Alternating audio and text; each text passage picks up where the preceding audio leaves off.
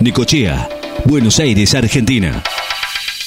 Panadería San Cayetano. El pan de cada día a tu mesa. Es de Panadería San Cayetano. Facturas, panificados, 67 esquina 50. Pan artesanal con horno a leña, con la mejor atención. Panadería San Cayetano. El pan de cada día a tu mesa. Panadería San Cayetano. WhatsApp 2262-517926. Panadería San Cayetano. El pan de cada día a tu mesa de 14 a 16 horas. Te espera Fabián Espinosa en Lo que nos pasa. Información, datos, opinión de la ciudad y el país. En Lo que nos pasa, de 14 a 16 horas. Con Fabián Espinosa, por Láser FM 94.7. Desde ahora y hasta las 16 horas. Escucha a Fabián Espinosa en Lo que nos pasa. Por 94.7.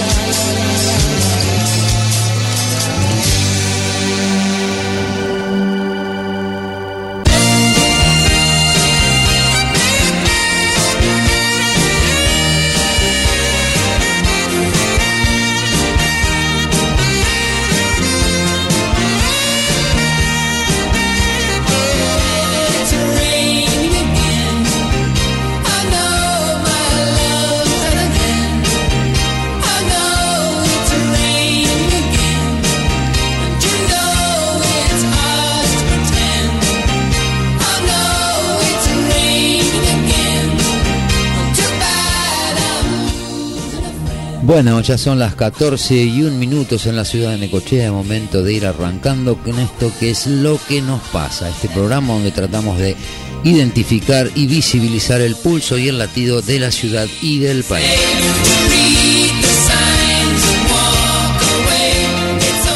Este programa que habitualmente hacemos a través de nuestro streaming que es quimera de necochea.radiodigitales.com y a través de FM Láser 94.7 de la ciudad de Necochea.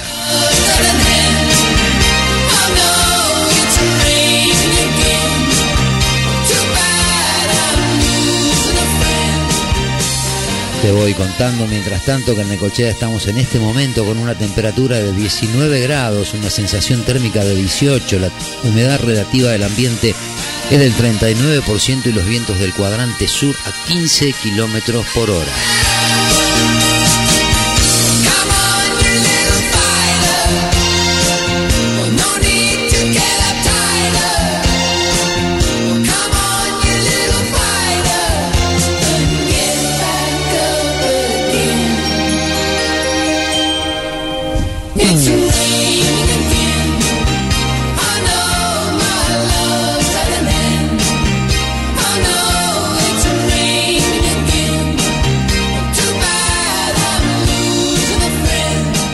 Bueno, en el flyer que habitualmente mandamos a nuestra audiencia a nuestros contactos a través de nuestra línea de WhatsApp, te contamos que hoy vamos a estar hablando con Mariano Valiante, quien fue candidato en primer término por la lista de Pablo Nosek por la Libertad Avanza de Necochea, obviamente concejal electo. Así que vamos a estar hablando, por lo menos, si bien no está en funciones, vamos a intercambiar opiniones en cuanto a cómo ve la ciudad, cómo la vemos nosotros, qué es lo que percibimos, qué es lo que palpitamos de alguna manera a partir de los mensajes y las interacciones que vamos teniendo con la gente. Y después seguramente vamos a ir charlando a lo largo de, la charla y después en notas sucesivas que seguramente vamos a tener que hacer por temas puntuales. Pero hoy vamos por lo menos a ir conociendo eh, a los empezar a conocer de alguna manera a los concejales de la oposición a Nueva Necochea en este periodo que va a ir del 2023 al 2024.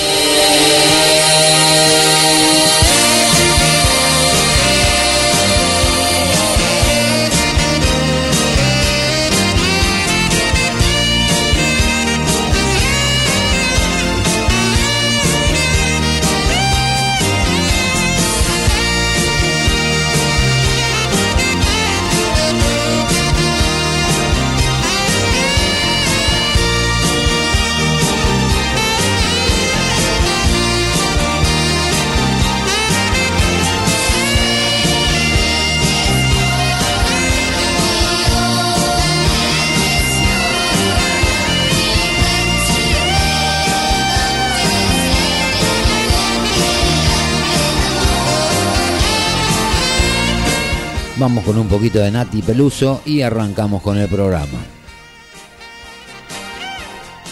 Nati, Chao, mamita. decime chau a la película.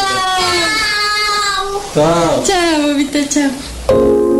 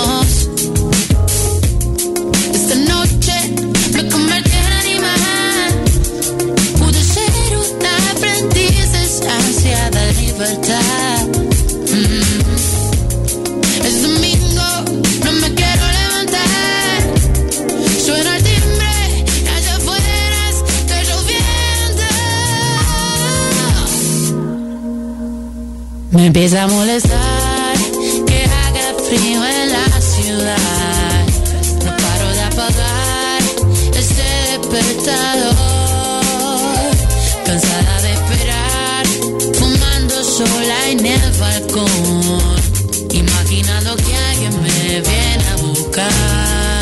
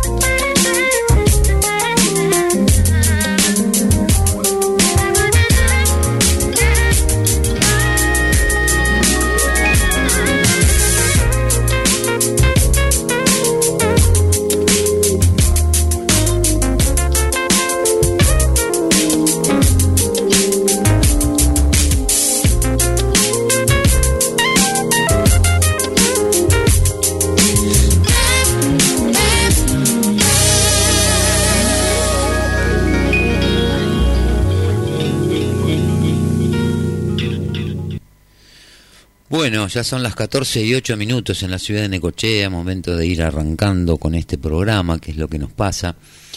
Eh, hoy, bueno, empezamos con esto que ya te habíamos comentado, que vamos a ir tratando de ir hablando durante los días de acá hasta la Asunción con los nuevos concejales electos. Eh,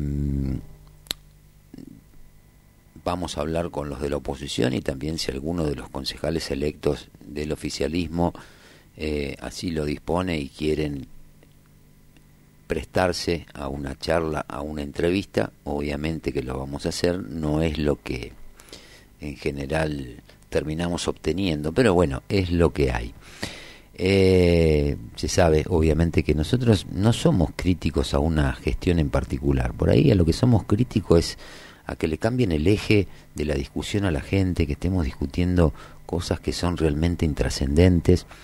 Eh, y realmente uno cuando mira el tablero completo y ve todos los problemas que vienen y los que pasaron, que son los problemas que vienen tienen más que ver con lo que pasó que con lo que pueda pasar, pero de todas maneras por ahí terminar resumiendo todas las conversaciones o los debates o, los posteos y estas cosas que hace que hacemos todos en las redes y que charlamos con los conocidos y con la gente que tenemos un trato habitual creo que tenemos que darle un poco más de profundidad al debate y esto ustedes saben quienes atienden quienes escuchan el programa habitualmente saben que de alguna manera es eso lo que nosotros vamos eh, de algún modo eh, propiciando.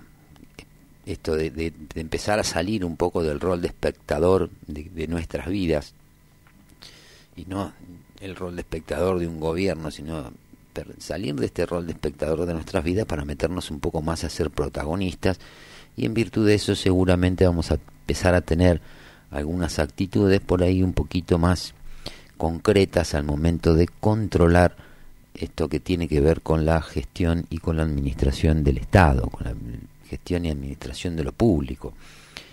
Eh, como hoy vamos a estar haciendo la primera hora prácticamente, o sea, con Mariano vamos a estar hablando a las dos y media de la tarde. Eh, vamos a ir repasando algunas cosas de las que pasan en Necochea y de que uno va percibiendo ya eh, que empieza a ver ciertas caras de, de, de, caras de interrogados eh, o de interpelados porque por un lado te dicen una cosa estamos hablando exclusivamente de lo que es el municipio empezó a circular, inclusive nosotros también lo reposteamos, el tema este de la inauguración de la temporada de Necochea, con un recuerdo muy fresco de hace apenas un mes atrás, un, mes y días atrás, con algo que se vendió como eh, el aniversario de la ciudad, pero tenía mucho olor a, cierre de campaña. Eh, entonces, bueno, yo sé por cosas que me he enterado y por noticias que me pasan y algunos off, esto de la inauguración de la temporada, ya estaban trabajando de alguna manera los empresarios gastronómicos para hacer una movida que me parece perfecto, me parece perfecto que lo hagan, eh, es la forma de hacer crecer a, la ciudad, pero uno por ahí es como que tiene eh, esa sensación de que como que son todos esfuerzos eh, individuales, poco coordinados, que no hay una, una eh, eh, una dinámica de, articulación entre los esfuerzos, en que a la gente siempre se la llama para que terminen siendo de alguna manera cómplices de caprichos de algunos funcionarios, pero no se convoca a la gente para trabajar con tiempo eh, por las cosas que realmente le sirven a la ciudad. Entonces cuando uno ve esto que va sucediendo, eh, ahí es donde se empieza a preguntar, y esto también va a ir en un poco en línea, si bien la tarea del Departamento Ejecutivo no tiene nada que ver con, con el Consejo Deliberante, que tiene otra función, que es la de controlar, que es la de legislar y hacer determinadas eh, eh, cuestiones específicas que tiene el Consejo, pero sí, de algún modo, para que estas cosas empiecen a, a desaparecer, yo creo que y esto también lo dijimos en muchas oportunidades, que quienes vengan, tanto en la tarea ejecutiva como en la legislativa, van a tener que tener obviamente los votos de la gente eh, y también va a, va a tener que tener el apoyo de la gente. Y para que ese apoyo se dé realmente y sea genuino, eh, van a tener que tener el acompañamiento de la gente y para que la gente se involucre tiene que tener la información. Y la información, digamos que en estos cuatro años ha sido un bien bastante escaso por parte del Ejecutivo hacia el Consejo Deliberante. Lo decía el otro día Gonzalo Díez, que habían pedido, inclusive se hicieron otros pedidos de informe que no tienen que ver con esas cuestiones. Gonzalo creo que lo había pedido por el tema de, del manejo de la pauta, y todas es- esas cuestiones que también venimos advirtiendo desde hace tiempo. Eh, pero también se hizo un pedido de informes al Ejecutivo para que informara la- los lotes que son de la municipalidad, en qué condiciones están. Eso lo había presentado, eh, creo que la transformadora, con parte del, o con algún concejal del radicalismo, Felicitas Cabretón, y tampoco vinieron esas informaciones. Entonces, eh, vamos a suponer que de pronto no, no, no te mandan la información o te la mandan parcializada o te la mandan de manera escasa. Lo que sí le vamos a pedir a los concejales en estos cuatro años tiene que ver un poco con eso, que por lo menos visibilicen y mantengan en la línea de flotación aquellos temas que están tratando de hacer las cosas o juntar los elementos para avanzar y que de alguna manera se terminan durmiendo porque no se responde a los requerimientos. Entiendo que es fácil, porque parte de esto tiene que ver con, este informe que se había pedido oportunamente por el tema de cómo es el manejo de la pauta publicitaria, cuánta plata se gasta, cuánta plata se gastó en el aniversario de Necochea, porque ahora nos vamos a empezar a tirar los pelos. Ahora salen con el fantasma de eh, eh, que no van a poder pagar los aguinaldos, que no van a poder, eh, no van a tener obra pública, hablan de la terminal, o sea, todas cosas que la gente ya se da cuenta, que son todas excusas, argumentos que no tienen, no resisten demasiado análisis, no tienen fundamento. Pero lo importante creo yo que esto es lo que tiene que empezar a cambiar. Entonces, vamos a empezar con estas entrevistas. Yo les dije muchas veces eh, que la batalla para que las cosas cambien las tenemos que dar con los propios y no tanto con los ajenos. Así que bueno, aquellos que hayan votado, no sé, a la Libertad Mansa, Juntos por el Cambio, a la gente del Frente Unión por la Patria, que también pone concejales nuevos.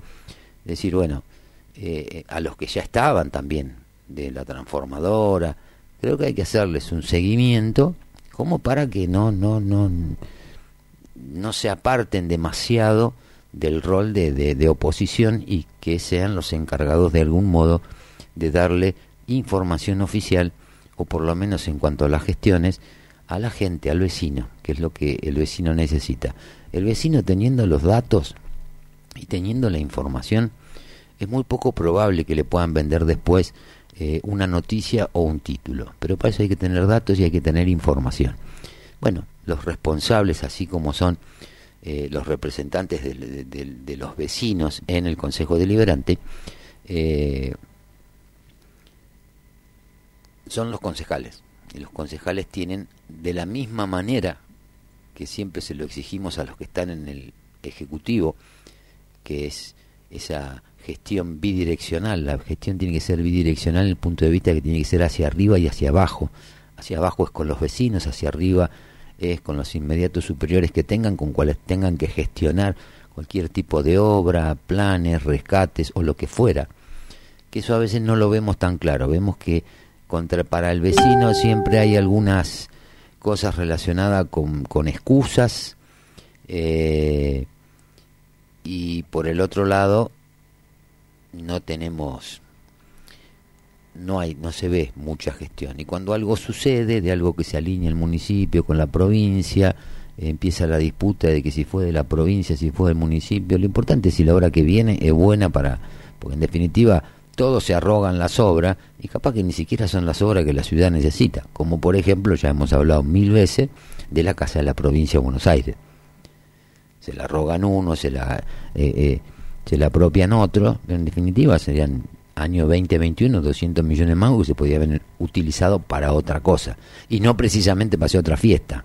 Digo para entonces yo creo que también eh, hay un, una entiendo que el ejecutivo tiene esa autonomía para gestionar determinadas cosas e imponer determinados criterios pero también lo que vemos es que los que terminan pagando los platos rotos siempre son los vecinos siempre son los vecinos con aumento de tasa. Entonces vemos claramente que hay algo que no está funcionando bien y que lo único que aparentemente funciona bien es aquello que te están colgando todos los días en el aparato de propaganda eh, y que no necesariamente eh, sea lo que está bien para la ciudad. Entonces, bueno, esta etapa, con los créditos que hay que darle a todos quienes se inician en la gestión, eh, sin meterle una presión, digamos, eh, eh, destructiva, sino decir, bueno, estamos mirando, estamos controlando, que de hecho es lo que vamos a hacer nosotros de acá en adelante cuando empiecen a aparecer las cosas en el Consejo Deliberante, los órdenes del día, los despachados, lo que, cómo trabajan las comisiones, para ver si en realidad se empieza a, a gestionar en función de la gente. En el caso de hoy, que vamos a estar hablando con Mariano, eh, es concejal electo por la fuerza que terminó imponiéndose en el balotaje. Vamos a estar haciendo algunas consideraciones también a ver cómo ve él a nivel país la cosa, pero a mí me interesa más eh, eh, ver cuál es el plan que tienen eh, a nivel legislativo en el Consejo, el rol, desde dónde van a, a, a accionar las cosas para darle tranquilidad y soluciones a la gente y no caer siempre en lo que caemos siempre, esto de que no, lo que pasa que no se puede porque la mayoría, por... bueno, algo se tiene que poder hacer, pues no podemos seguir en esa lógica. No digo que tenga la responsabilidad de hacerlo para nada, pero digo, si todos empiezan a cambiar un poquito la lógica, eh, las cosas posiblemente empiecen a cambiar. Acá me dicen, la lógica eran los locales para el aniversario y los nacionales para la temporada, y la dieron vuelta para cerrar la campaña. No hay mucho análisis le comieron 100 millones a lo que apuestan al turismo. Y sí, pero bueno, pero eso que me mandan, y esto lo hemos hablado, eh, tiene que ver con esto de ordenar las prioridades, de hacer una planificación, armar un calendario de eventos, ver de qué manera se comunican unos y otros, en qué lugares. O sea, está todo medianamente inventado. Acá no hay que inventar la pólvora de vuelta. ¿eh? Y cuando uno por ahí a veces se pone crítico, tiene que ver con que ve que las cosas que van haciendo no responden a ninguno de los estándares o los parámetros que se utilizan en lugares similares para hacer las cosas un poco mejor. Desde ahí uno hace esa contraposición de decir, no, mira, esto es así. Esto es A, B, C, D. Ese es el camino. Es como cuando haces un disco. El disco empezás con una maquetita, después haces una, una, preproducción, un demo, después le pones, buscas un arreglador, buscas un director, buscas un ingeniero de sonido. O sea, hay procesos que están total y absolutamente estandarizados. Bueno, la gestión del turismo también. ¿Mm? La gestión del turismo también. Pero parece ser que acá no lo entienden, no lo quieren entender o no lo saben. Entonces, si no lo saben, que lo averigüen. Pero bueno, son todos temas que vamos a ir hablando en parte del programa de hoy y también eh, a lo largo del año, obviamente, pues vamos a seguir de cerca todos los temas que, que se vienen. Eh, vamos un cachito con música, así establecemos la comunicación con Mariano y arrancamos con la nota. A ver, ¿qué va papá, acá está.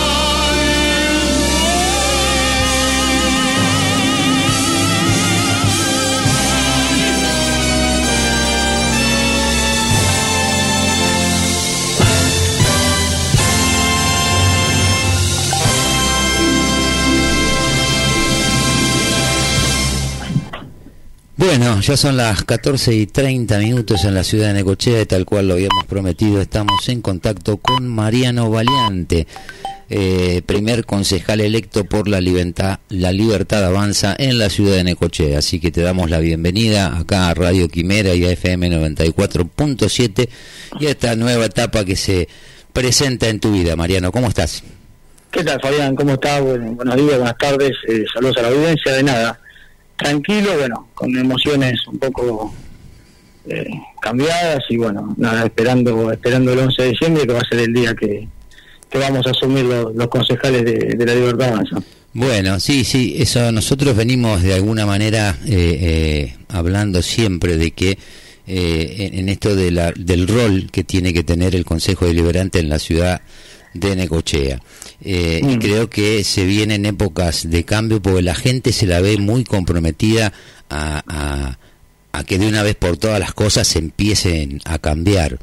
Este, así que bueno, Sí. creemos que van a Sí. tener, la cosa va a ir un poquito más allá de esto de, de solo decir apoyo lo que está bien o, o me opongo a lo que está mal, va a haber que tener un poco más de actividad más proactiva. ¿Cómo se preparan Sí. ustedes para eso? Sí, sí, eh, tal cual bien vos lo, vos lo decís, la verdad que una cosa es eh, que haya ganado Javier Milei, para nosotros, no en particular, nuestro bloque, otra cosa es hubiese sido que, que la continuidad de- del kirchnerismo. Así que eh, en el marco que vos lo pones, ahora que es, es habrá que trabajar eh, duramente, creo que, que también se está hablando que las cámaras de, de diputados y la Cámara Provinciales trabajen también en el verano, así que esperemos que, que el Consejo Liberante local no sea no sea eh, ajeno a eso y, y podamos podamos trabajar también desde desde el verano ni bien asumamos y podemos avanzar en los temas que, que realmente importan en la ciudad. Perfecto. Y escúchame una cosa, eh, con respecto a, a la gestión, lo que han visto hasta ahora de lo que ha pasado en estos primeros cuatro años de, de Nueva Necochea, ¿en, cuál, ¿en qué cosas son las que ustedes están por ahí de acuerdo o no están tan de acuerdo con, con lo que se ha hecho? Hay temas que están planteados claramente en la sociedad. El tema de determinados gastos, el aparato de propaganda y esas cosas. Mm. ¿Hay chance de que eso se plantee desde un lugar donde el tema suba, emerja y se ponga en el debate real de la sociedad? Mira, yo creo que, que el Ejecutivo Municipal no tiene no, no tiene mucho margen para, para el despilfarro, ¿no? En la etapa que se viene, el 2024, ya por lo que se está diciendo, Javier lo, lo ha expresado, no hay no hay plata para gastar, entonces creo que eso va, a repercutir en la provincia de Buenos Aires y luego en cada municipio que tendrán que tomar los recaudos necesarios para que su administración sea lo más prolija posible y cumplir con los con los con, los compromisos que tiene que tiene el municipio. Así que creo yo que, el, intendente estará tomando cartas en el asunto y, tratando de, prolijar las cuentas en donde hubo un despilfarro y poder poder acomodar la economía local a lo que va pasando en el país Está bien. Y escuchame una cosa, eh, ¿cómo ves este último aumento de tasas que hubo en el municipio? Ahora después te voy a hacer Bueno. otra pregunta al respecto.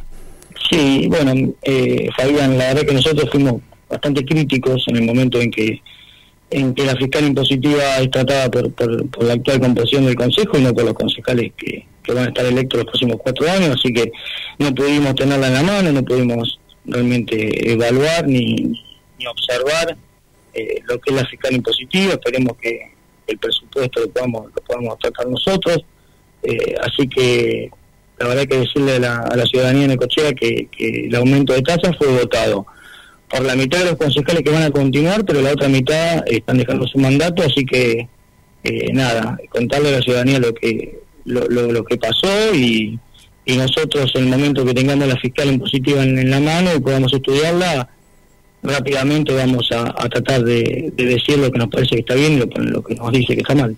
Claro, porque ya convengamos que la fiscal impositiva del Consejo salió con el voto del bloque oficialista, obviamente, y el voto de los tres concejales que han votado prácticamente en línea permanentemente con, con Nueva Sí.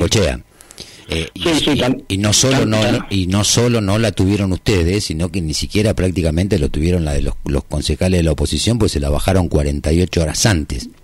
Sí, sí, eh, por lo que pude charlar con algunos ediles y la verdad que fue poco el tiempo que tuvieron para, para tratarlo, así que nada, la verdad que es lamentable, eh, nosotros obviamente que estamos en desacuerdo con esa práctica, pero bueno, eh, también entendemos que, que son herramientas que tiene el Ejecutivo para, para utilizar y bueno, la- las puso en funcionamiento.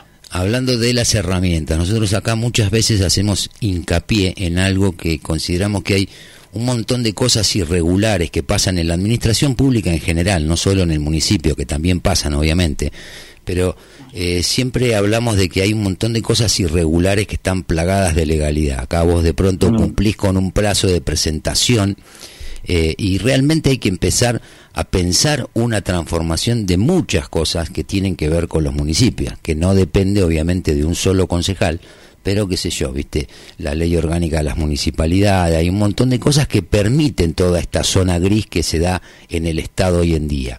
Eh, eh, ¿Qué piensan al respecto? ¿Cómo ven eso? ¿Ven que tienen alguna herramienta como para contrarrestar esas cosas? ¿No la tienen? ¿Hay que buscar otra vía? Eh, nosotros la, verdad que lo que lo que venimos viendo es que sí el municipio de Necochea, los municipios de la provincia de Buenos Aires necesitan lo que se llamaría una autarquía financiera, ¿no? Que los- realmente los recursos que, el municipio graba en, en provincia sean destinados a, Necochea, eso no, está ocurriendo, de ahí por ahí le damos un poco a la derecha a lo que son los, todos los intendentes de la provincia. Creo que con este nuevo paradigma de la política que se viene, creo que, se podrá a nivel provincial, dentro de la legislatura, poder legislar para que eso no ocurra, que el intendente tenga los, los recursos realmente provinciales que se aportan en la provincia en, su, en sus arcas y eso lo que va, va a poder hacer es mejorar, mejorar la calidad de, de los servicios que presta en la ciudad. Pero sí a nivel local lo que hay que poner la lupa es en todas las cuestiones que vos hablás que, que están grises, la verdad que tanto lo que es eh, pautas oficiales, bueno, obra pública, que, que la verdad que es un tema que Javier lo va a tomar muy en serio y, y ya creo que, que tuvo algún algún párrafo como para, para ese tema, eh, la verdad que hay que poner la lupa ahí, hay que controlar que la plata de, de todos los ciudadanos de Nicochea sea, sea gastada con responsabilidad y con eficacia, ¿no? Creo estamos eh, convencidos de que de que el Estado debe ser más eficaz, debe ser los trámites más rápidos, menos burocracia, y bueno, todo eso lleva a una modernización del Estado que, que creo que Javier Milei en los próximos años lo va a implementar. Sí, yo creo que la, la modernización del Estado ya a esta altura es algo que es inevitable, porque es como llevar a pasear seis baterías de camión con una correa. Pero, a la- eh, o sea, pues no es solo la obra pública, también tiene que ver los servicios públicos. El otro día se dio también otro tema con el aumento del boleto, ahora tenemos el tema del Uber. No sé, Uber Sí. hace ya 7, 8 años que funciona en la Argentina y no está regulado todavía en la mayoría de los municipios, en muchas provincias. Entonces eso también marca hasta acá, y esto no quiero que vos lo sientas como presión para adelante, pero hasta acá No, no, también, perdón. pero también marca como que hasta acá hubo una cierta eh, pasividad o funcionalidad de la parte legislativa para con las líneas que bajaban de provincia o de nación. La idea Sí. es que eso empiece a cambiar. Entonces, ahí lo que queremos ver es la actitud esta de, de en Necochea, en lo que puedan tener injerencia de los nuevos concejales para Sí. eh, eh, meter presión y que por lo menos los problemas estén visibilizados. Vos fíjate lo que pasó que, eh, con el tema de la empresa de transporte aumentar, a- piden el aumento del boleto, van, hacen la, la- la asamblea de, de, de- de- la audiencia pública, eh, pero nadie ve todavía eh, el, el tema de, de cuáles son los costos que tiene la empresa, si tiene que reestructurar algo, cambiar algo, recorrido, dar un mejor servicio, de eso nadie habla. O sea, eso hay que empezar a ponerlo arriba de la mesa, ¿o no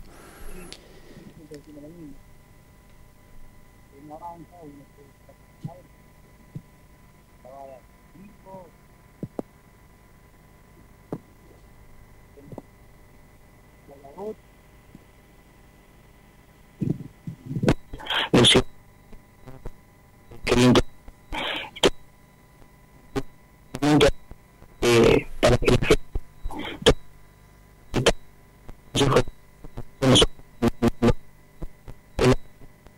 y consecuentemente también el sistema va a ser un bloque un bloque que la gente a no sé lo que mejor y, sociedad y lo que está Bueno, sí, yo creo que la va a ser una de las cosas que más va a ser necesaria, sobre todo de los concejales con la gente y darle participación realmente a la gente que es la que tiene el pulso de las cosas que están pasando. O sea, lamentablemente esa es la realidad, por más que te estén queriendo vender otra película a través de, lo, de, de, digamos, esto que llamamos nosotros el aparato de propaganda. Eh, así que bueno, yo creo que hay muchas cosas para hacer y hay muchas cosas que se pueden hacer desde el Consejo eh, a través de la construcción de consensos. Con los nuevos concejales que, que fueron elegidos por otras fuerzas, ¿ya han tenido alguna charla, alguna reunión? ¿Están en contacto? ¿Cómo, cómo ven eso ustedes? La realidad es que no hemos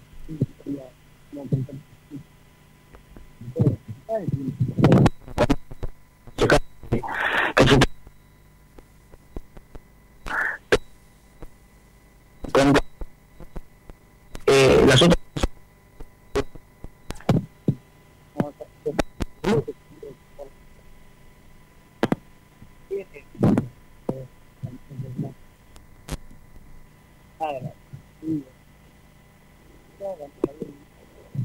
Algo se te está cortando, Mariano. Hola, hola. Sí, yo te estoy perdiendo a vos. Yo me escucho perfecto.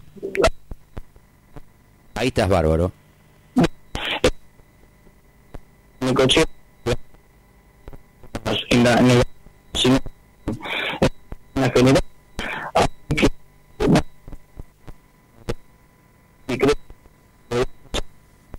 para que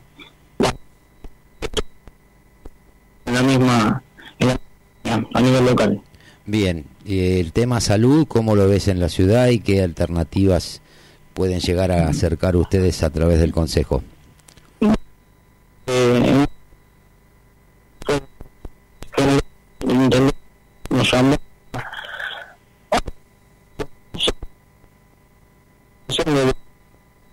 un excelente día eh, la verdad que lo vemos con buenos ojos eh, tratar de, de, de tener los gastos más más controlados de ese de ese año, y creo que, que bueno que si es bien de, la comunidad lo, lo apoyaremos y estaremos eh, al pie del cañón para, para lo que necesite.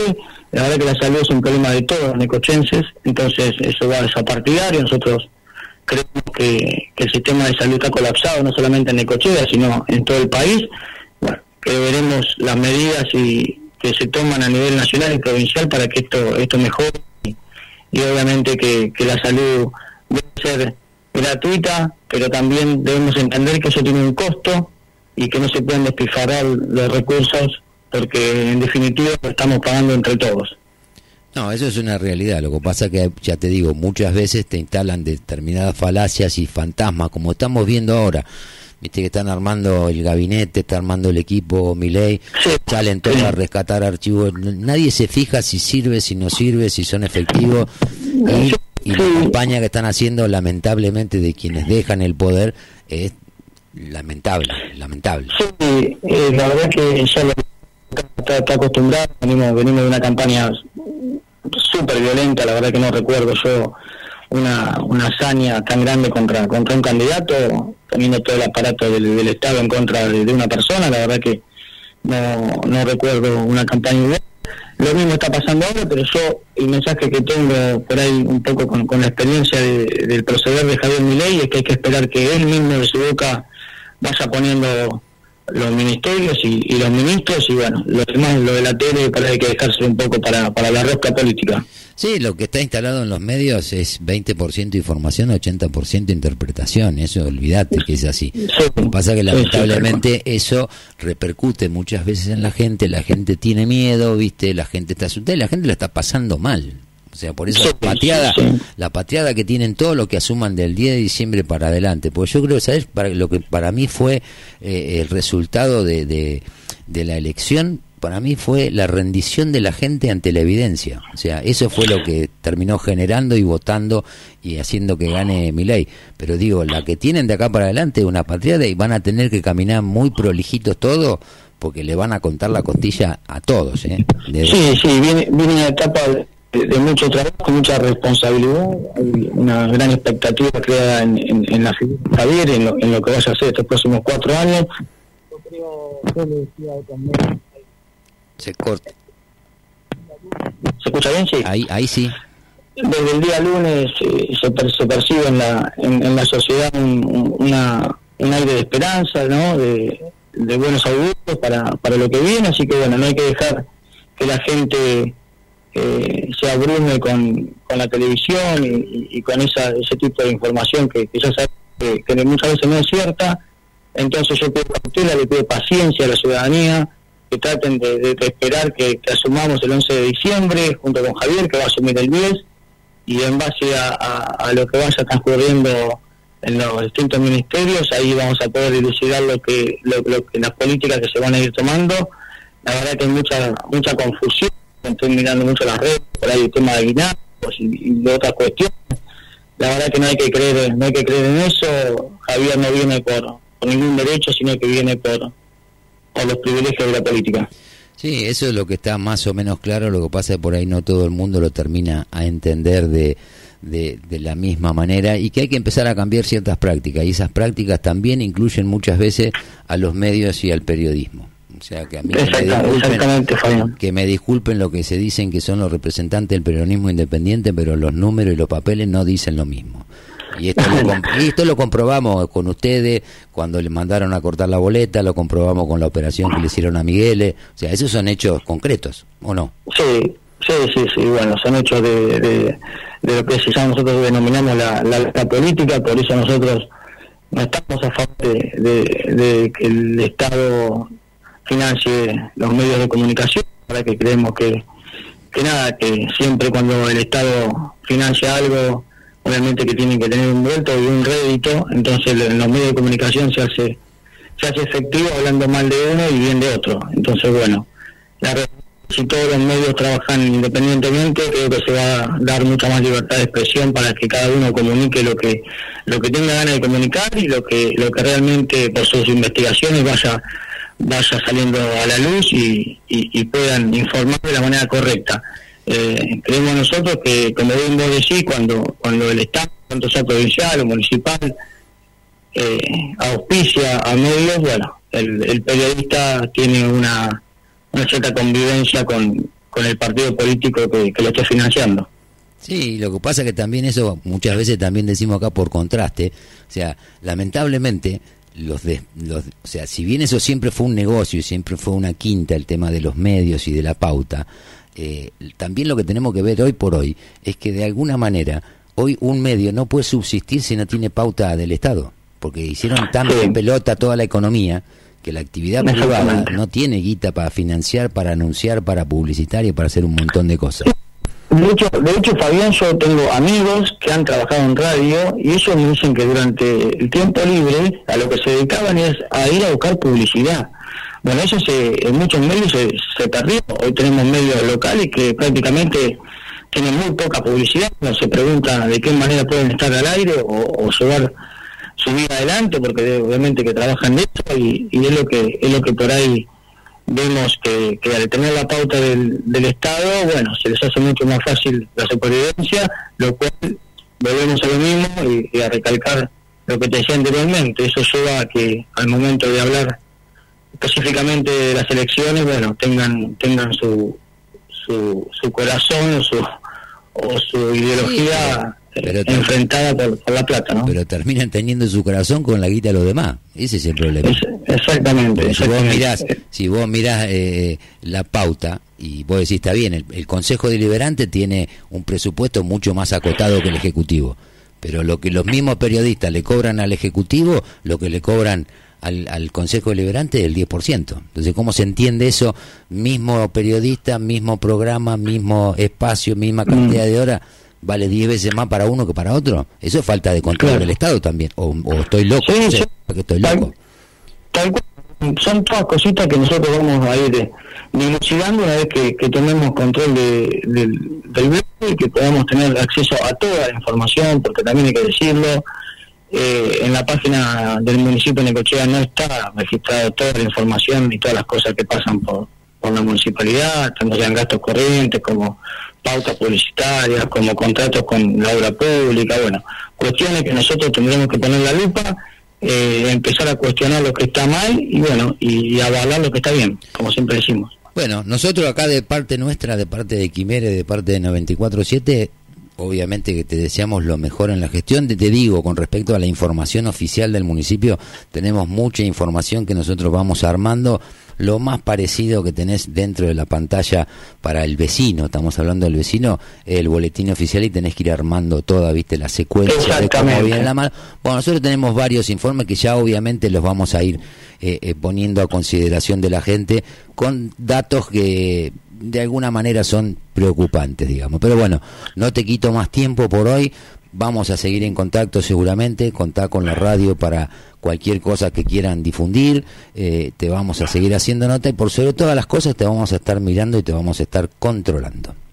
Perfecto, Fabián, para eso estamos, estamos no, no, nosotros yo siempre digo que, a los que nos postulamos, los que tenemos ganas de, cambiar la historia, eh, cada dos años tienen la posibilidad de premiarnos de castigar. Eh, nos sometemos a eso, yo voy a dedicar tiempo, voy a dejar tiempo de estar con mi familia, tiempo de ocio propio, para, poder estar a la altura de las circunstancias, la verdad es que a eso me, me comprometí, el momento de firmar una lista uno toma ese compromiso y bueno, y ahora con, con, con los dos- con, con la mochila cargada de expectativas, de, de ilusión, tratar de, de, de defender lo ganó, pero también a todos los ciudadanos de Necochea. Sí, no, aparte ustedes tienen mucho terreno para, para crecer. Uno va viendo la- las elecciones, lo que fueron las pasos, la cantidad de votos que salió, que sacó eh, Javier, después los, votos que sacó Píparo en provincia. O sea, ustedes tienen un terreno bastante fértil que haciendo las cosas bien lo pueden de alguna manera capitalizar. Que creo que sería lo más razonable si hacen las cosas bien. Nosotros vamos a estar para eso. Sí, creo, creo que el ciudadano de Cochense le dio un espaldarazo grande a Javier Millet, a Píparo y a Pablo Nosek. Así que vamos a encontrar de ese lado de, de la brecha y trabajando para, para esa para esa gente y para, como te digo, no solamente para, para los que nos votaron, sino también para los que están precisos, para los que no fueron a votar, para los que votaron a Unión por la Patria. Nosotros tenemos el mensaje de, de, de abrir y traerlos, traerlos a todos. Bueno, Mariano, de mi parte, la verdad que te, te doy, te felicito por el triunfo, por, por la banca y espero que lo mejor y ya te digo, contá con nosotros, todo lo que apunte a ir aportando un poco más de transparencia, tenés la radio abierta 24 por 7 sin ningún tipo de problemas. Fabián, te agradezco mucho, saludos a vos, a tu equipo y a, Gracias, te mando un abrazo. Hola. Ahí estábamos en conversación con Mariano Valiente, concejal electo por la Libertad Avanza. Más o menos alguna definición podemos sacar de, de- lo que fuimos charlando. Hay que darle obviamente tiempo al tiempo. eh, pero creo que los concejales tienen una tarea bastante, bastante compleja eh, y también tienen una tarea que le puede aportar mucho a la gente. O sea, ya el hecho de poner los temas sobre eh, sobre el tapete, so- eh, ponerlos en la agenda y que la gente sepa realmente qué es lo que está pasando y no estar permanentemente consumiendo títulos de, de- medios que, como lo hablábamos recién, o sea, cómo funciona el tema de la pauta. Eh, Ya es, esto es un secreto a voces, o cambia o, directamente, listo, no se puede creer en nadie que cierre la municipalidad, el consejo y todo, porque ya es una joda total. Pero bueno, vamos a ir poniendo todas estas cosas, como yo le decía a Mariano, viste que muchas veces yo les cuento a ustedes que hay que armar la información, juntar los papeles, tener un topo, que te consiga una fotocopia de esto, del otro. Bueno, así funciona, pero nos damos cuenta que también funciona de la misma manera para el Consejo Deliberante, que por definición es el que tiene que controlar la gestión y ni siquiera ellos tienen el acceso a esa información. Entonces, perder esos beneficios de poder hacer lo que quiera sin beneficio de inventario y haciendo lo que se le ocurra, esos son los privilegios y los miedos que temen perderse. Pero bueno, es lo que hay, es la ciudad, es la provincia, es el país. Así que bueno, en la misma en la misma línea vamos a estar hablando la semana que viene con otros concejales electos y vamos a ir metiendo el oficialismo generalmente no nos eh, no nos da las notas no quieren entrevistas. Eh, así que bueno pero si alguno quiere me llama y enseguida la coordinamos y, y, la hacemos no hay ningún tipo de problema. Pero bueno ya son las 14 y 55 vamos con un poquito de música al corte y volvemos ya para meternos en los temas del día.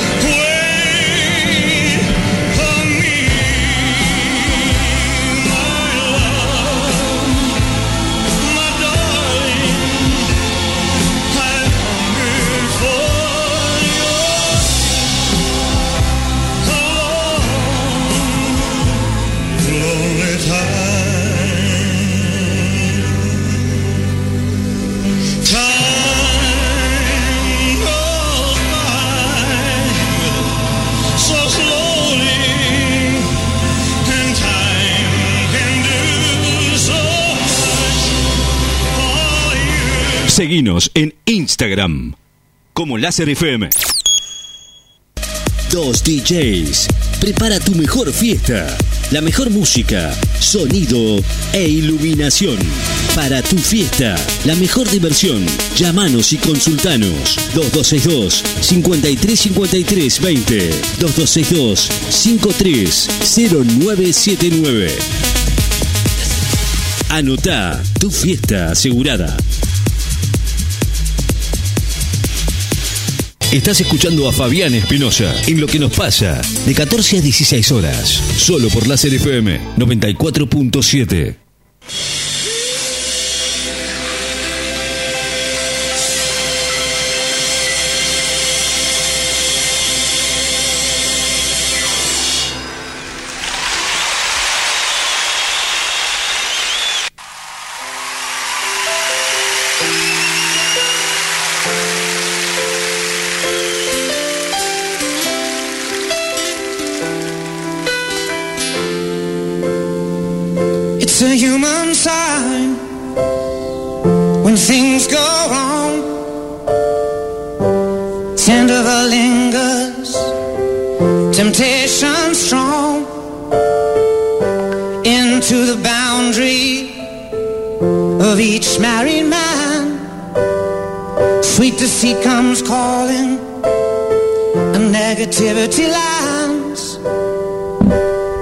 Cold, heart are done by you.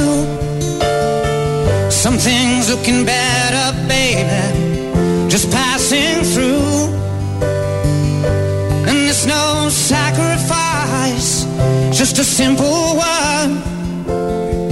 It's two hearts living in two separate worlds. But it's no sacrifice, sacrifice.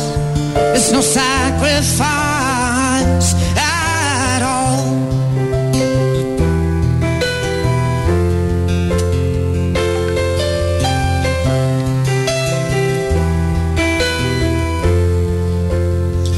Mutual misunderstanding after the fight. Sensitivity builds a prison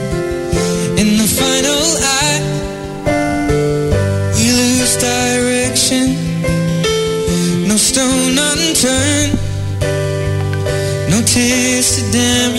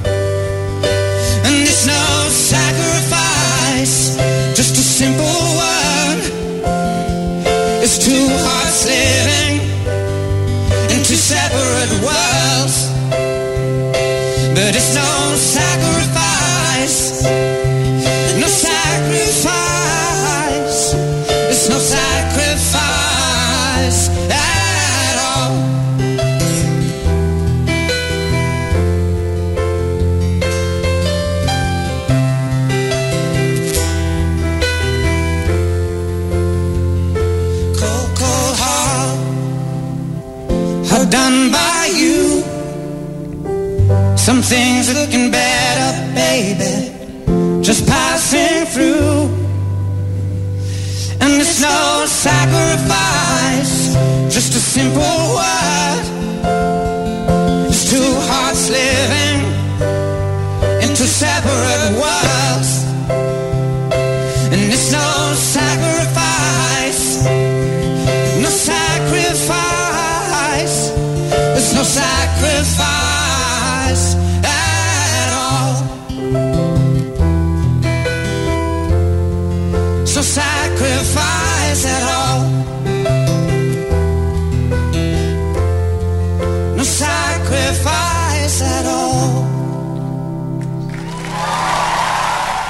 Bueno, ya son las 15 y 5 minutos en la ciudad de Necochea. Estamos acá haciendo este programa que es lo que nos pasa, donde hablamos de las cosas que pasan en la ciudad, las, copas, las cosas que pasan en el país.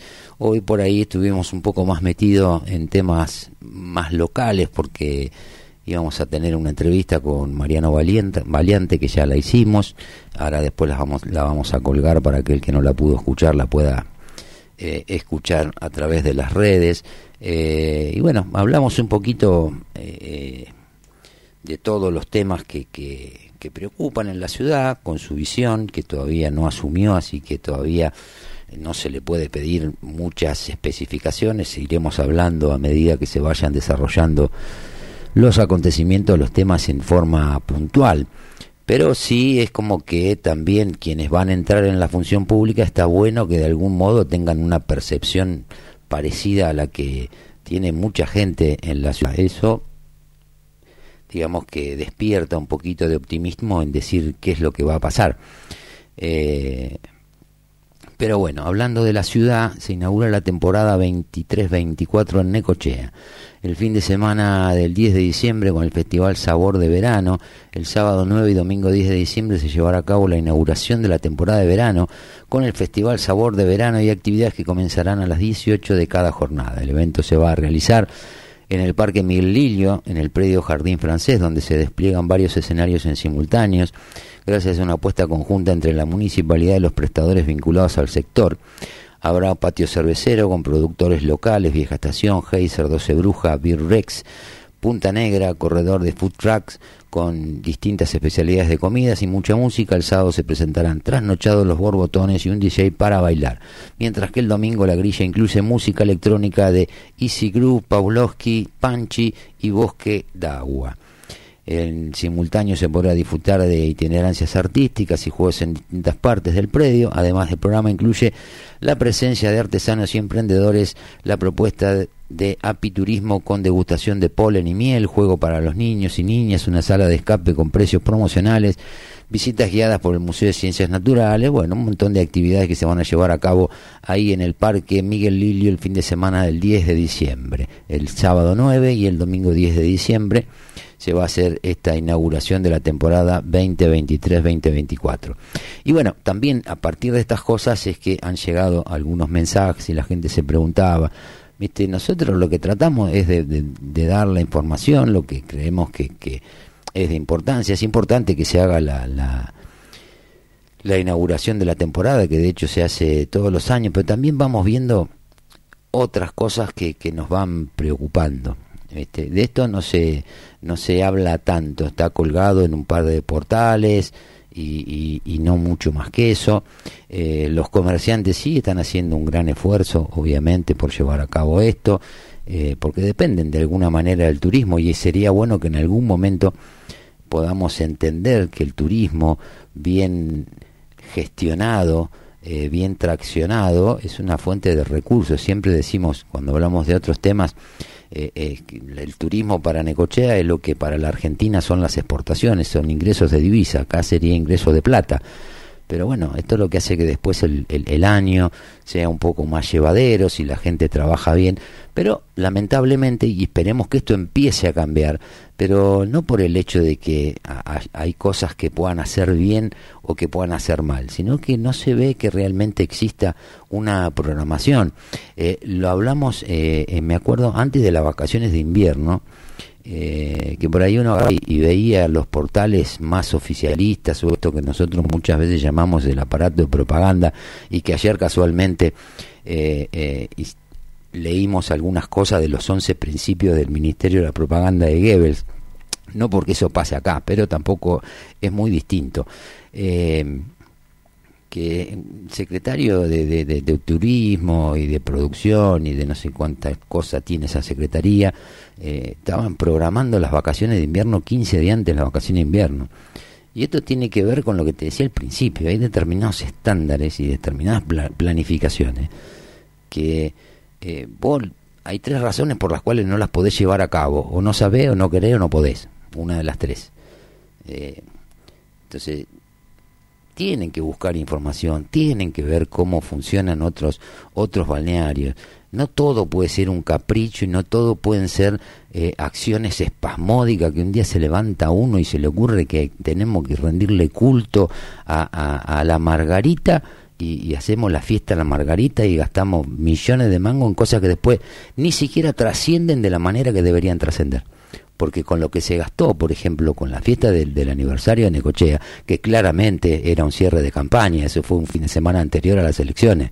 O sea, que después me la cuenten como quieran, que me digan que estoy equivocado, está todo más que bien, que digan lo que quieran. Yo voy a seguir pensando de la forma que pienso.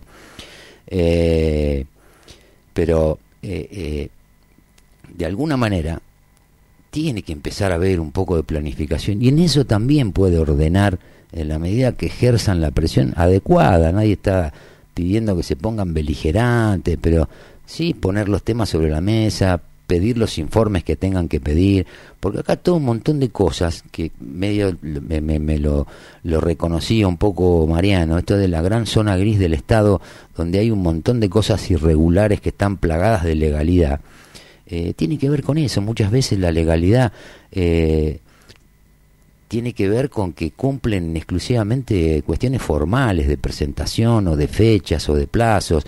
eh, eh, pero yo creo que hay un montón de cosas que pueden, de algún modo, traccionar, poner a, a Necochea en el GPS del turismo. Primero tienen que entender que la gente no planifica el fin de semana eh, eh, del, del 9 y 10 de diciembre, no lo planifica el 7. Si vos tenés una oferta que pueda ser realmente atractiva y la comunicás en los medios que tenés que comunicar, que son los centros emisores de turismo y no en el aparato de propaganda, y la cosa probablemente te vaya un poco mejor, un poco mejor. Y esto yo en muchos casos y muchas veces en este tipo de evento, yo hablo con conocimiento de, de causa, porque son cosas que he hecho, pero no porque quiera ser autorreferencial. Lo digo porque lo conozco, como una persona que es médico y es cirujano, sabe y puede hablar tranquilamente de una operación y opinar de qué es lo que ve bien y qué es lo que ve mal. Entonces, estas son las cuestiones que tenemos que empezar a plantear. Las cosas se hacen de una determinada manera. En muchos casos hay gestiones que están estandarizadas, que están transparentadas. Eh, entonces, hay que empezar a buscarle por ese lado. Ahora, uno se pregunta muchas veces, ¿por qué no le buscan por ese lado? ¿Qué es lo que, qué es lo que pasa? Que, que el espectáculo público naturalmente siempre generó turismo siempre generó turismo. Yo en el año 2003, 2004, 2005 traje las bandas más importantes o los espectáculos más importantes que había a nivel nacional y venía gente. Y venía gente porque yo sé que la gente compraba en los puestos de venta que nosotros teníamos puestos, eh, sobre todo en la zona de influencia de Necochea, Lobería, San Cayetano, González Chávez, eh, Balcarce, promoción, eh, cartelería, pauta en radios locales. Entonces, uno dice, ¿por qué? ¿Por qué de pronto eh, no se hace? Entonces pasamos de esta fiesta que se está haciendo con todo el esfuerzo de los comerciantes, con el apoyo de los artistas locales, que no siempre son del todo bien eh, valorados, o sea, es como que también hay que hacer un, mea culpa que a veces también se dejan manosear muchas veces. Pero eso es otra discusión. Eso es otra discusión que está eh, fuera de esto que estamos hablando. Pero como evidencia de eso, era nada más que ver los dos escenarios que había para la fiesta de Necochea, cuál era el escenario principal y cómo era el escenario donde estaban la mayoría de los artistas locales. Eso es una falta de, de, respeto de alguna manera. Pero bueno, si el que va no se queja, eh, yo no me voy a quejar si yo no fui, no me llamaron para tocar, por ejemplo. No iba a ir a tocar, pero me refiero, digo, son discusiones distintas, porque si no, si las discusiones no las abordamos desde el problema que tenemos de raíz, eh, y la empezamos a empiojar con interpretaciones o con distintas visiones de un lado o del otro, a problemas que son distintos, eso lo complica. Yo lo que digo es, bueno, ahora tienen la posibilidad de tener cuatro años más de gestión. Bueno, recapaciten un poco, porque la gestión hasta acá no ha dado grandes resultados para la ciudad. Desconozco cuáles son los beneficios eh, que puedan tener los que están en la función pública o a nivel político, a nivel agrupación política. Digo, a la ciudad no le ha dado resultado. Porque cuando planteamos estos temas vamos a caer en otros.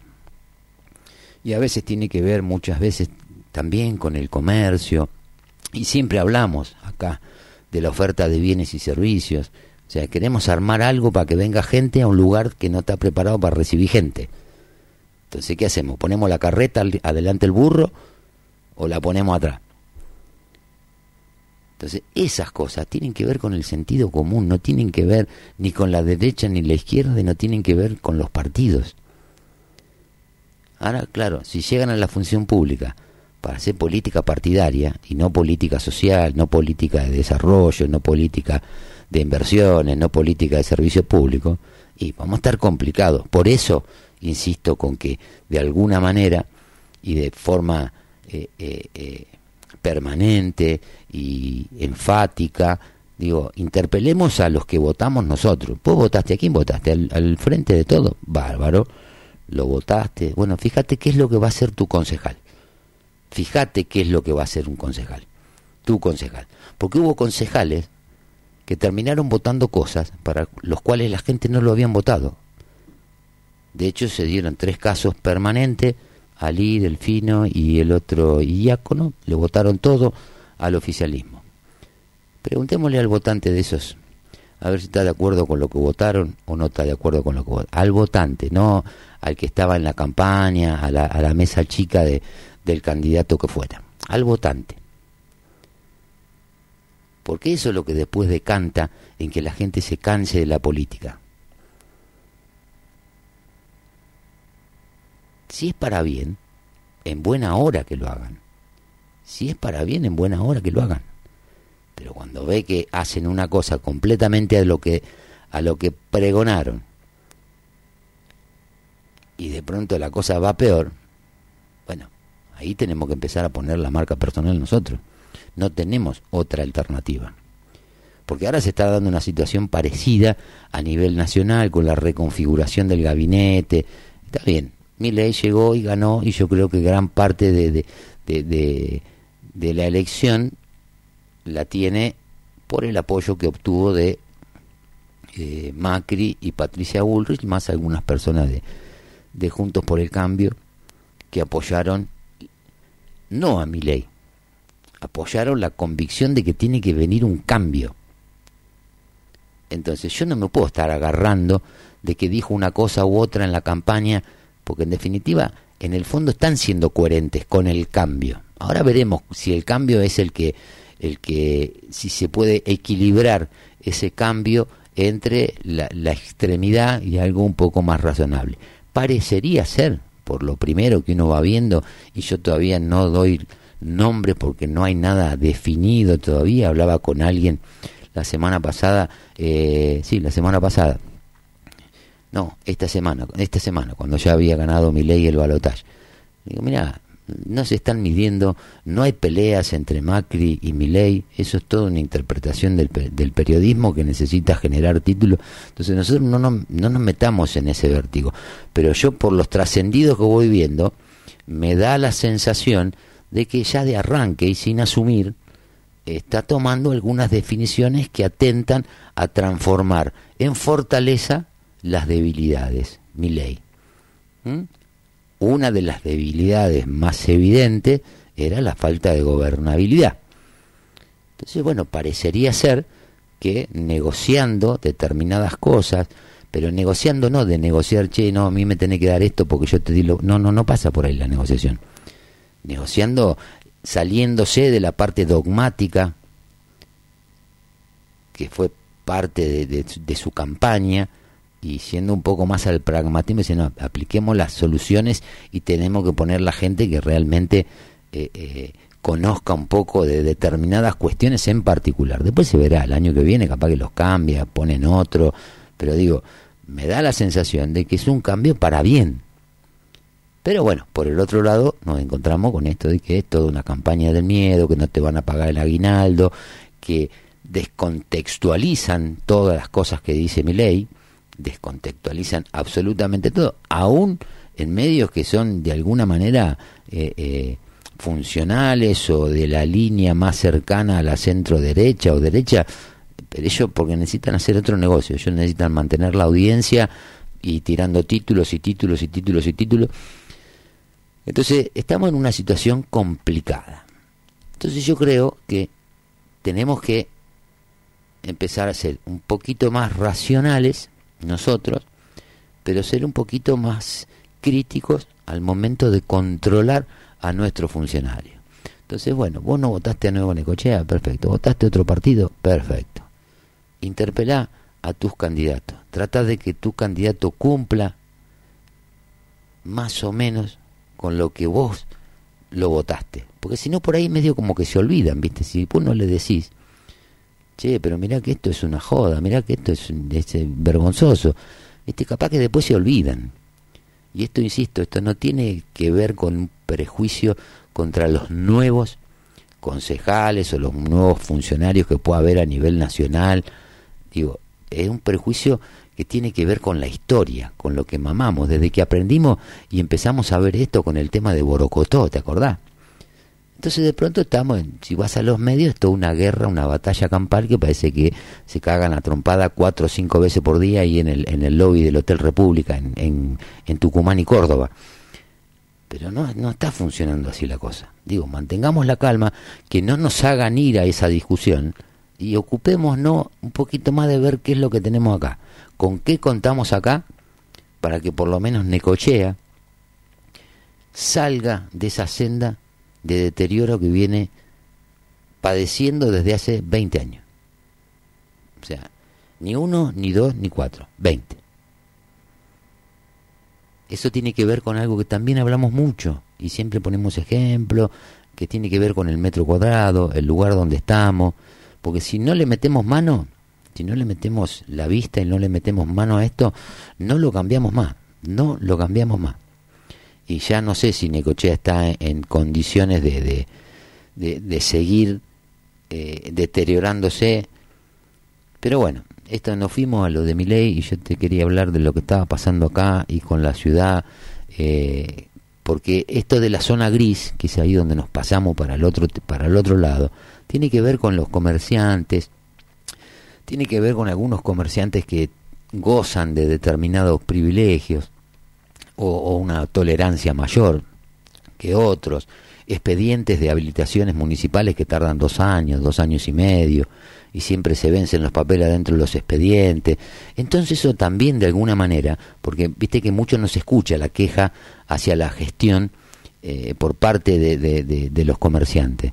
Pero eso también, que eso siga de esa manera, eh, de alguna manera te condiciona, porque vos tenés un negocio abierto, seguramente debes tener algún empleado. Entonces, eh, decir, no, mejor no me meto en quilombo, que es lo la primera frase que se nos viene a la, a la cabeza. Entonces, bueno, todas esas cosas se podrían ir corrigiendo desde eh, el Consejo Deliberante. O por lo menos, si no las pueden corregir porque no les alcanzan los votos o por lo que sea, que pongan la información a disposición de la gente. Yo hoy pediría, si fuera concejal, pediría una información, bueno, ¿en qué A ver, eh, industria y comercio, seguridad pública, ¿qué, ¿cuántas habilitaciones tienen en trámite? Y miraría expediente por expediente desde cuánto hace que están en trámite y quiénes son los que están trabajando hace cuatro o cinco años con una habilitación provisoria, preguntaría por qué están con una habilitación provisoria. ¿Qué falta? Y si falta, ¿cómo puede estar cuatro años con algo que le falte? Lo vimos cuando pasó lo que pasó la otra vez, que fue llamativo, cuando fue el caso de Tom John, que hicieron una clausura preventiva porque le faltaba eh, presentar documentación. ¿Cómo es? Pará, pará un cacho, pará, como dice Fantina. Digo, tenemos que empezar a ver y a visibilizar estas cosas porque todas estas cosas alineadas y dándose medianamente en simultáneo son las que atentan contra el crecimiento de la ciudad. Y en eso el Consejo Deliberante, lo quieran asumir o no los nuevos concejales, puede aportar y mucho. Esa es la realidad. Esto no es información, es la realidad. Entonces es raro que en una ciudad las únicas inversiones que se hayan visto en los últimos 5 o 10 años tengan que ver exclusivamente con concesiones públicas. Es una casualidad, es una causalidad. Es de la única manera de tener un negocio rentable, pagando una concesión, dos pesos con 20, pagando de canon anual lo que paga prácticamente un comerciante en dos meses de alquiler en cualquier punto de la ciudad. ¿Es normal eso? Entonces yo creo que tienen que empezar a meter un poquito de mano y aunque la mano que se meta no sirva por ahí para parar determinadas cuestiones, pero por lo menos que sirva para que se visibilice esa cuestión. Vos vas, ayer leí, ayer antes de ayer, San Cayetano van a dar el parador en concesión por cuatro años. Acá damos la zona, la única zona que queda con vista al mar, que es ahí Sunset, Sotavento, El Caño. Ya lo dieron por 25 años de concesión más 7. ¿Es normal eso? O sea, se hace en todos lados así. Deciden desde el Departamento Ejecutivo dar en concesión algo que es del patrimonio municipal por 32 años como si ¿Eso cómo se llama? ¿Qué es vaciamiento? ¿Es negociado? ¿Es impericia? ¿Es falta de capacidad? No sé, no sé qué es. Algo es, lo que no es normal. Y esto cuando hablábamos de esas concesiones en su momento, te puse el caso de el balneario La Perla al Mar del Plata. ¿Cómo era el pliego? Acá el pliego tiene 15 páginas. El balneario La Perla son 150. Acá los cánones son baratos. Ahora vas al subconcesionarle alguna de las áreas del que tiene un balneario y capaz que vos por alquilarle el kiosco terminás pagando dos veces lo que paga el tipo de canon anual por todo el balneario. ¿Eso es normal? O si el concesionario puede apl- aplicar un criterio comercial, ¿por qué no lo puede aplicar el municipio? Para decir en qué unidades se mide realmente el, el valor del canon anual que paga. El tema de las obras veamos la certificación, lo que está puesto adentro del pliego, qué es lo que dijeron que van a hacer, si lo hicieron en tiempo y forma,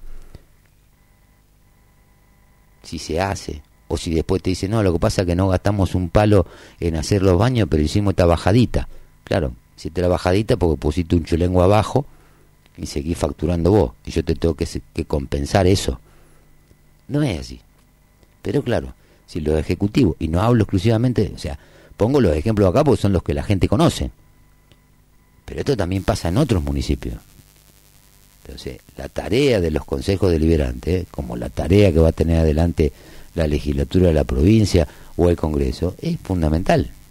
Ahora, si todo se usa para negociar cuestiones políticas, nosotros no vamos a ningún lado. Y sinceramente, en esas condiciones, vivir en democracia o no vivir en democracia, para la gente termina siendo absolutamente lo mismo. Así que bueno, vamos con un poquito de música y volvemos.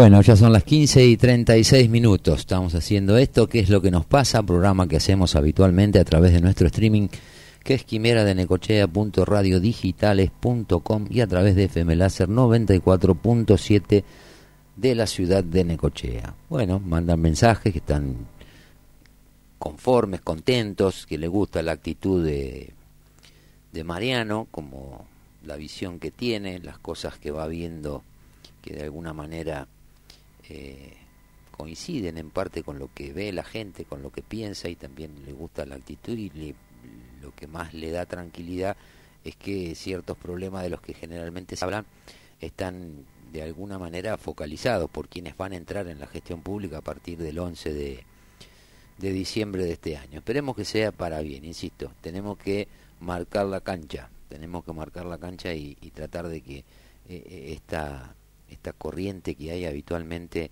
eh, en, la gestión pública, que termina siendo más una compulsa por apetencias personales en lo político, eh, una, de una vez por todas empieza a darle resultados a la gente. Porque hablábamos también de esto de las cosas que nosotros decimos que si son normales o no son normales. Yo no sé si está configurado un delito, no está configurado un delito, pero digo, son cosas que no son normales. Eh, pero el problema es que nosotros entramos en el juego en el que los llevan eh, qué sé yo, te puedo decir cuando fue el tema de, la inauguración de Puerto Gardela, eh, el tema de los containers, el tema de determinadas concesiones, eh, qué sé yo, hay un montón, la, las canchas de tenis, digo, ¿tiene eso que ver con un proyecto de ciudad? O sea, ¿qué, qué es lo que podríamos estar convocando a partir de eso? No sé, en el caso Gardela en materia turística, porque mucho se habló y esto también tiene responsabilidad, lo que yo siempre digo y siempre me pregunto si algún día se van a hacer cargo. Eh, ¿Viste esto que hablamos de, de, de, la pauta y del, aparato de propaganda? ¿Viste? Todo te lo plantean por la necochea del sí, por la necochea del no. La gente por ahí le dice que no a ciertas cosas porque saben que definitivamente no van en línea con, la, con, lo, con lo que la ciudad necesita, sin entrar necesariamente en la discusión de los servicios públicos. Salud, seguridad, el tema del transporte, lo que pasó con el vuelo, o sea, y, y, en vez de discutir eso y que se peleen por eso, si se tienen que pelear por algo, que se peleen por las cosas que necesita la gente. No que te ponen, te empiezan a, psicopatear con la necochea del sí, con la necochea del no, que son puestos de trabajo. El otro día escuchaba, no sé qué pelotudez decían con el tema de la exploración del, del petróleo ahí a 200 kilómetros de acá. 20.000 puestos de trabajo, hablan y tiran cifras que después, primero que no se ven reflejadas en la realidad.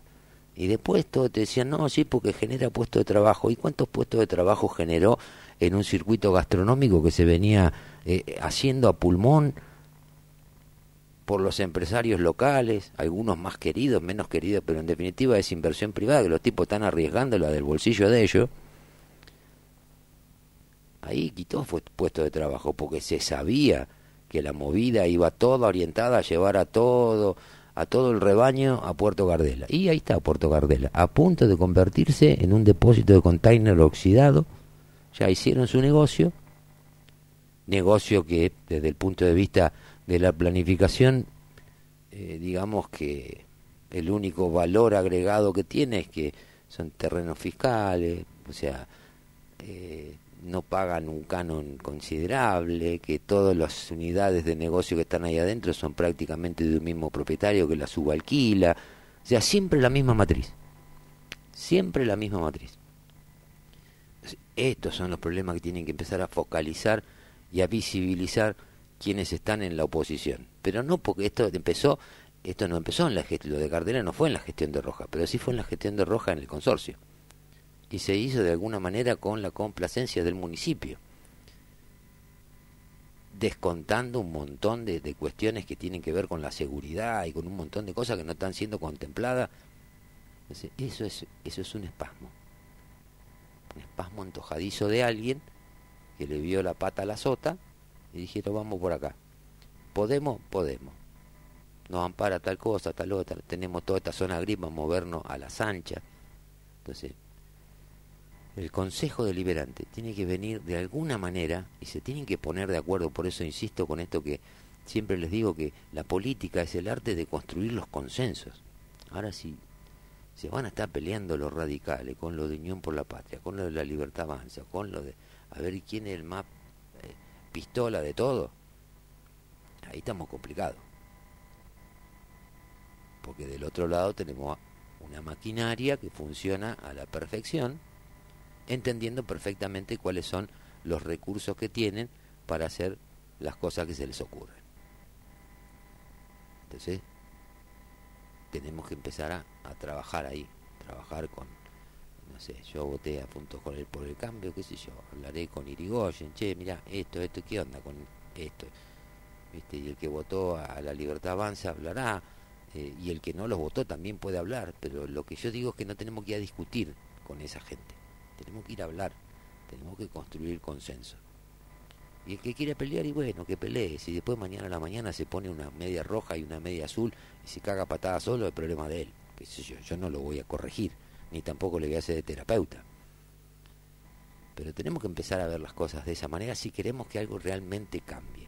Porque si creemos que porque ganó mi ley, que viene con un viento de cambio en cuanto a la reformulación en general del Estado, sin tanto terror como parecía, ya la batalla está ganada, estamos equivocados.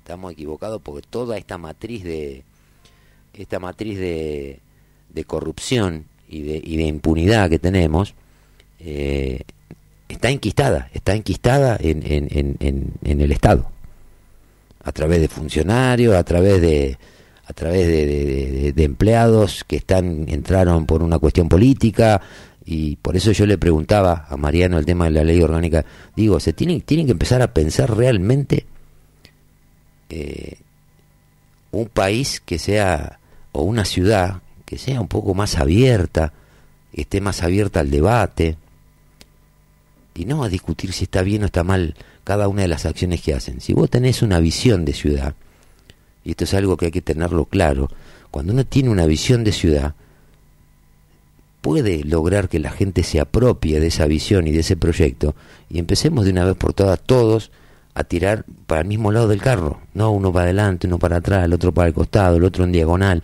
El carro se queda donde está. Si hay una compensación de fuerza, el carro se queda donde está.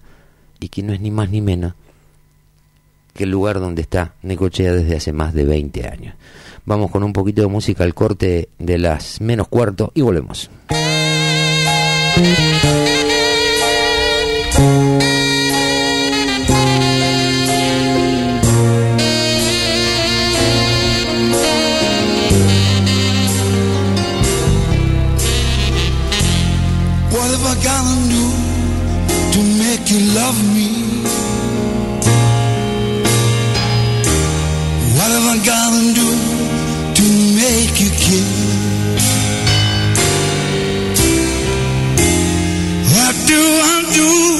When lightning strikes me?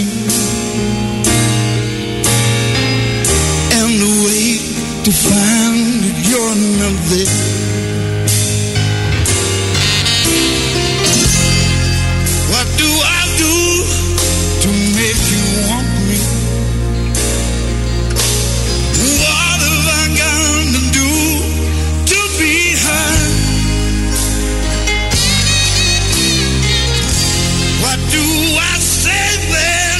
Over? And sorry seems to be the hardest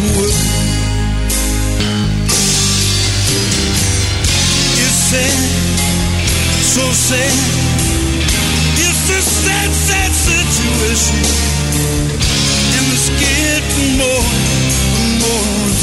Seguinos en Instagram como Láser FM.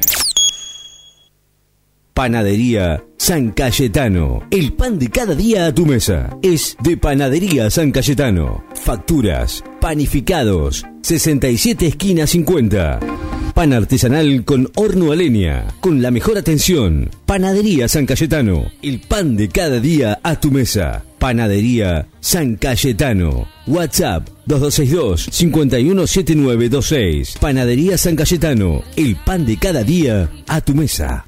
En NEC Electrónica no solo reparamos, sino que además tenemos el servicio técnico que vos necesitas. En comunicaciones, instalaciones especializadas en radio, antenas, mediciones e instalaciones. Reparamos equipos de FM y además con la garantía de siempre. Consultanos. Acércate a nuestra página en Facebook como NEC Electrónica. Seguinos en Twitter como Láser FM pasa en tu radio favorita, de lunes a viernes, desde las 20 horas. Los clásicos suenan en Láser FM. Láser FM, una radio con experiencia.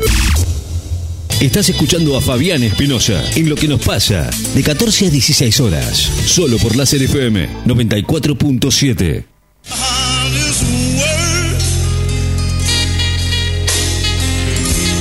What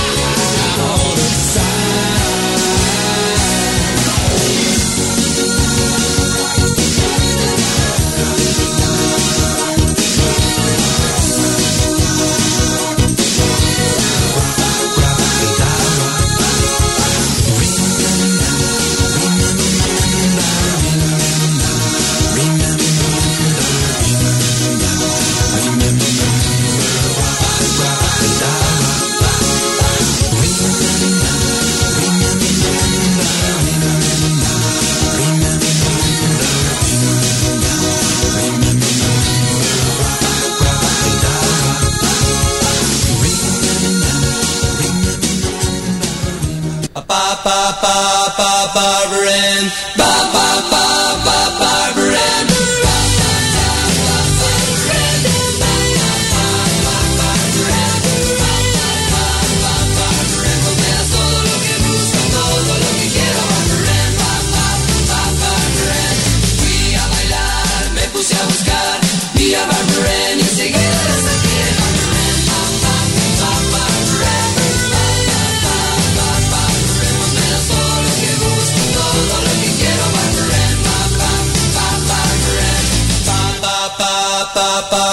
Yeah.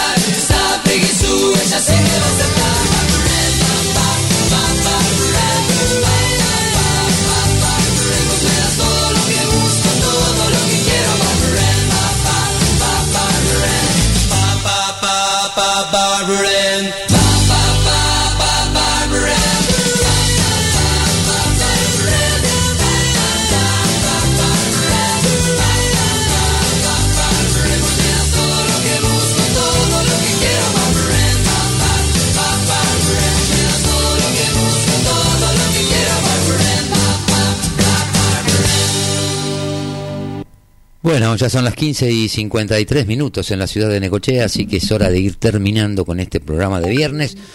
Eh, contento por el triunfo del Sub-17. Argentina que ganó 3 a 0 a Brasil con tres goles de este pibito que es, una- es un cohete como anda el, el que hizo los goles. Pero bueno, eh, qué sé yo, ya a partir de la semana que viene vamos a estar metiéndonos un poquito más eh, en tratar de plantear, no una agenda, pero sí poner en relieve aquellas cosas que por ahí no se ven del todo claro en la ciudad, como para que los nuevos concejales, insisto, eh, puedan ir tomando notas, no porque nos vayan a dar pelota a nosotros, pero por ahí se enteran de algunas cosas que por ahí, estando aún adentro de, de- la gestión, eh, pasan desapercibidas o eh, no las ven. Insisto, yo no quiero prejuzgar a nadie, eh, yo siempre fui muy crítico de muchos funcionarios que no escuchan a la gente. Digo, tenemos que tratar por lo menos de que si no quieren escuchar, hacer que nos escuchen. Eh, con decisión o sin decisión, pero que nos escuchen y que empiecen a escuchar a la gente. Eso va a servir para, para solucionar muchos problemas, no todos, pero como dice el método Kaizen, ¿viste? el primer paso no te lleva a donde vos querés, pero de alguna manera te saca del lugar donde estás. Es el método Kaizen, es ese famoso método que hizo que transformar a Japón de la posguerra en una potencia en pocos años, en 14 años. Así que esperemos que podamos nosotros aspirar a algo, a algo parecido a eso. Eh, así que bueno, nada, ya son prácticamente las 15 y 55 que tengo para decirte que haya nuevo, así que esté pasando. A ver, vamos a entrar al cabaret del Twitter a ver si aparece algo, alguna designación, alguna pelea de esta que nos quieren vender los medios, que buscan siempre polarizar la idea de la gente. No hay mucho el dólar, a ver qué pasó con el dólar. Acá tengo el Rofex, el dólar estaba, el oficial, el libre estaba, se clavó en mil pesos, el dólar blue, y la rueda del mercado del ROFEX, el mercado de futuros, ese que va linkeado de alguna manera con el dólar oficial, está nada, un peso arriba el diciembre, que es el que se estima que puede haber una devaluación, pero no una devaluación que va a hacer que vuele el blue, sino una devaluación, un ajuste del tipo de cambio oficial como para poder empezar a, a limpiar un poco toda esa gran cantidad de dólares que andan dando vuelta, porque en definitiva esos dólares están en el orden de estos valores que se cotizan en el diciembre del 2023 en el ROFEX, en el mercado de futuros del dólar. Si uno ve lo que vale el contado con liqui, el dólar MEP, eh, lo que vale el blue, lo que vale el dólar ahorro, el dólar turista, el dólar tarjeta, el dólar Malbec, el dólar agropecuario,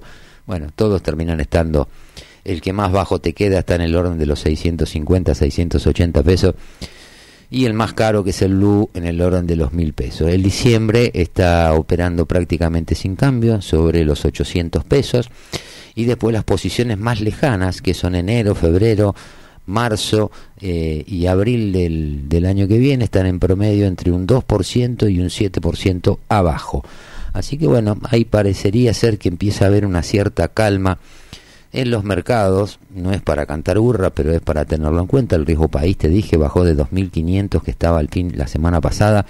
2.512 llegó a estar la semana pasada, estaba sobre rompiendo la barrera de los 2.000, eso es una buena noticia. Hubo otra vez una suba en los bonos en el exterior, eso significa que ley todavía no ganó nada, no hizo nada, todo lo tiene por hacer, pero es como que por ahí eh, los mercados empiezan a mirar un poquito más a la Argentina y están empezando a ver un montón de oportunidades de negocio que obviamente no necesariamente esas oportunidades de negocio que ven eh, tengan que inevitablemente ser en beneficio del país. Son oportunidades de negocio para los inversores. Veremos cómo se, se termina de completar esto. La semana que viene vamos a seguir hablando sobre todo de aquellas empresas que son las que se quieren eh, privatizar o que de alguna manera están en la primera etapa de la reestructuración. No sé qué habrá pasado con Sturzenegger, me gustaba el nombre de Sturzenegger para encarar todo lo que es el tema este de la reforma del Estado, pero bueno, vamos a ver que, que se confirmen para no estar sacando conjeturas apresuradas. Así que bueno, de mi parte ya son 15.58, de mi parte Fabián Espinosa me despido de ustedes hasta mañana, hasta el lunes, perdón, a las 14 horas, donde volveremos para hacer un programa más de lo que nos pasa. Como siempre te pido y te recuerdo que nos sigas en las redes, que pongas tus comentarios, que des tu opinión, tanto en Facebook, en Twitter, en Instagram, de la radio que es Quimera Radio Online o Quimera de Necochea y también en mi muro personal, Fabián Espinosa. Y si tenés ganas y querés mandarnos algún WhatsApp aún en el fin de semana, durante el programa o cuando sea, con lo que se te ocurra, lo puedes hacer al 2262 57 45 43. Así que bueno, me despido de ustedes hasta el lunes a las 2 de la tarde. Chao.